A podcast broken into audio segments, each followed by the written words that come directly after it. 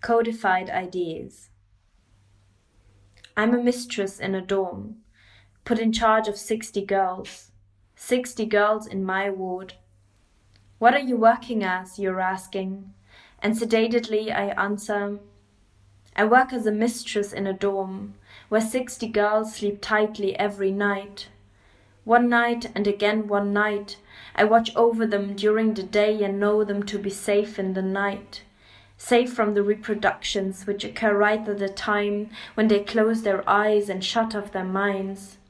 That light might still be switched on, or that glimmer of that moon or these stars might already creep over their strikingly beautiful faces while swallowed up by the deepest of sleeps, drawn into this otherworldly dimension.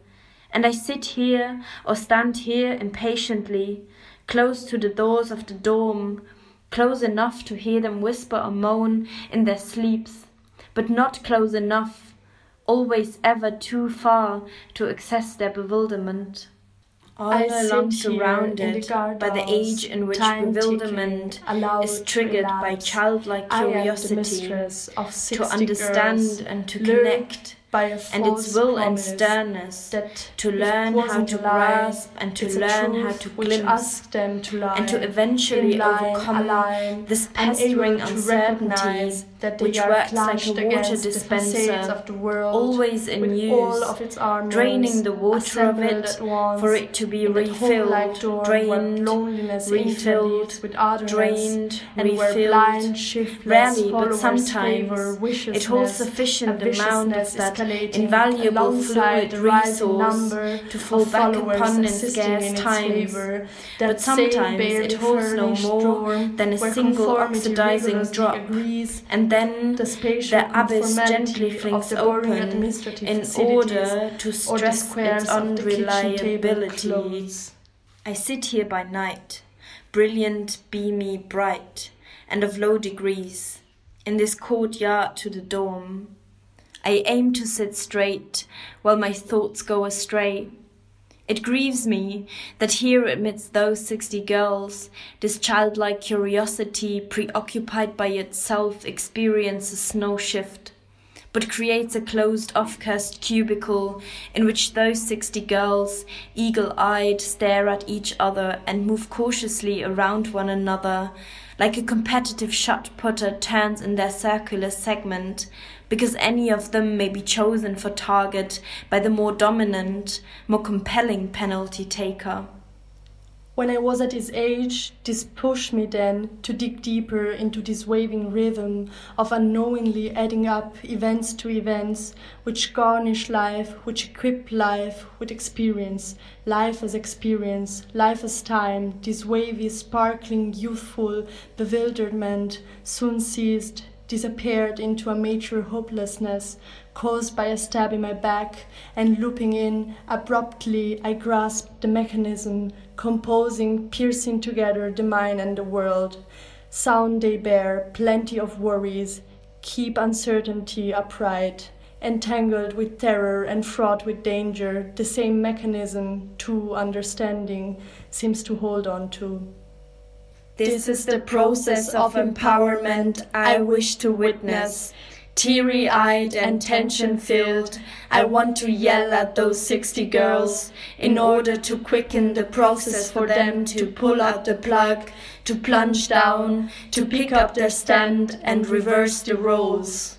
I'm a mistress of 60 girls. Because I need to relive the conditions which once kept me safe, which sheltered but also excluded me, and have thrown me among toxic peers. with my memory. And now I sit here or stand here impatiently with an imprinted wound celebrating itself and celebrated by chanting thoughts in my head.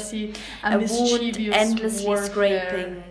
Suddenly stuck in fitful respiration, facing the thought of betrayal, induced by the memory when I first learned of rebuke and got to know the shrill voice of sharp snub. All wrinkles unfold. I try to smooth out all the wrinkles supposed to be well wrapped up, shriveled up inside me. I leap into compulsion. I want to even out all the wrinkles which surge up within me. Take off your private clothes. They are not in need of no further. The supervisor's demand. And while stripping bare, displays what you thought was the atrophy of some tiny sensation of self. Take on instead the uniform, ties, skirts, blazer, or suit, with which you'll embody hierarchy and high status the gaze to leadership and authority frame and sustain what the supervisors promise. The fabric stands for their institutionalized power, the emblem which marks the elitist cluster and its power seeping through from the top down to the bottom, to the well versed daily life of those 60 girls. Levers their daily life filled puff pastry like, top down in terms of fitting in and playing along. What exactly is it that they call upon them? To seal themselves the most delicate tapestry of sounds, and to willingly, unwillingly, quietly renounce. I'm, I'm the mistress of sixty girls, because I'm no friend. I need to I drill down no more than on this feathered hand, right eyelid, but I do not this rule nor advise. Bubble, this I observe those to in life, the ranks, a life condensed to nothing more than to figure light splinters out in the streets Before I became one of those 60 night, girls myself, a of reckless a generation ahead spirit. to the 60 girls of whom I'm the mistress nowadays. I allowed myself to whiz around in bold and black leather, clung unto stray pieces of white and of brown, invisible colors, friskily fluttering around as echoes of my body, the painted backgrounds to an exquisite little extra.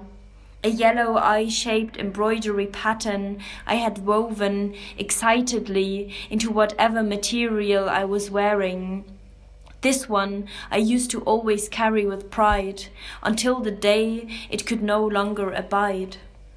Neither now nor before are you speaking a word, although you know well not to bury the blame. You demandingly say, and now I stand up tamely. In vain I wander about in front of that door, seized, blindsided, caught up in distress. I remember that with every word which I spoke, back in the time, first foresightedly, then fearfully, then fiercely, their disdain only grew and their scorn sprawled, while I felt rejected more and more, though was it even directed at me? What I do now, it is not how I want to live, but I'm addicted to it. It is not how I want to live, because still I'm miserable now. And I again I recall the rib-like radiator rumbling underneath I me, felt the one that I used to sit on, all piled up and of I renewed strength, to always be the first to be tremblingly waiting in the narrowest of corridors, pathetically waiting for some of those sixty girls to show up either for breakfast, the assembly hall attendance check, or the marathon across campus. Now having Gas run through these rills like the nervousness through my system, out of humble-minded fear for them to have already left without me. Adrenaline rushes sweat spurts in anticipation of being left in disappointment. To be any second flushed with the shame to have no one but me for the day and like the next. Since then, like these are the same fossil-like rails irreversibly imprinted on my skin. A design of no use to be lavishly, wastefully emit heat, emit energy into the ever so stifling atmosphere of the on-air dome which until today has not changed.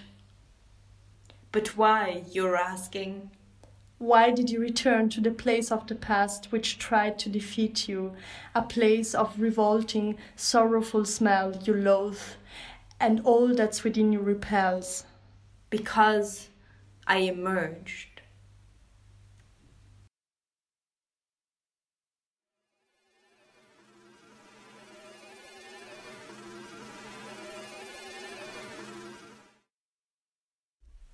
Ich möchte euch bitten, mit mir gemeinsam das Lorem Ipsum zu sprechen. Lorem Ipsum, Lorem Ipsum dolorsit, amet con setitur sadep, sking e litre, sed diam nonumi, aeremor tempor inviduntur labo reeto lo re magna licuiam erat setiam volutua ad vero eos et accusam. Et justo duo dolores et. Ea rebumstit qui tacascuber gre nose a ta. Kimata sanctus et lorem. Ipsum dolor sit a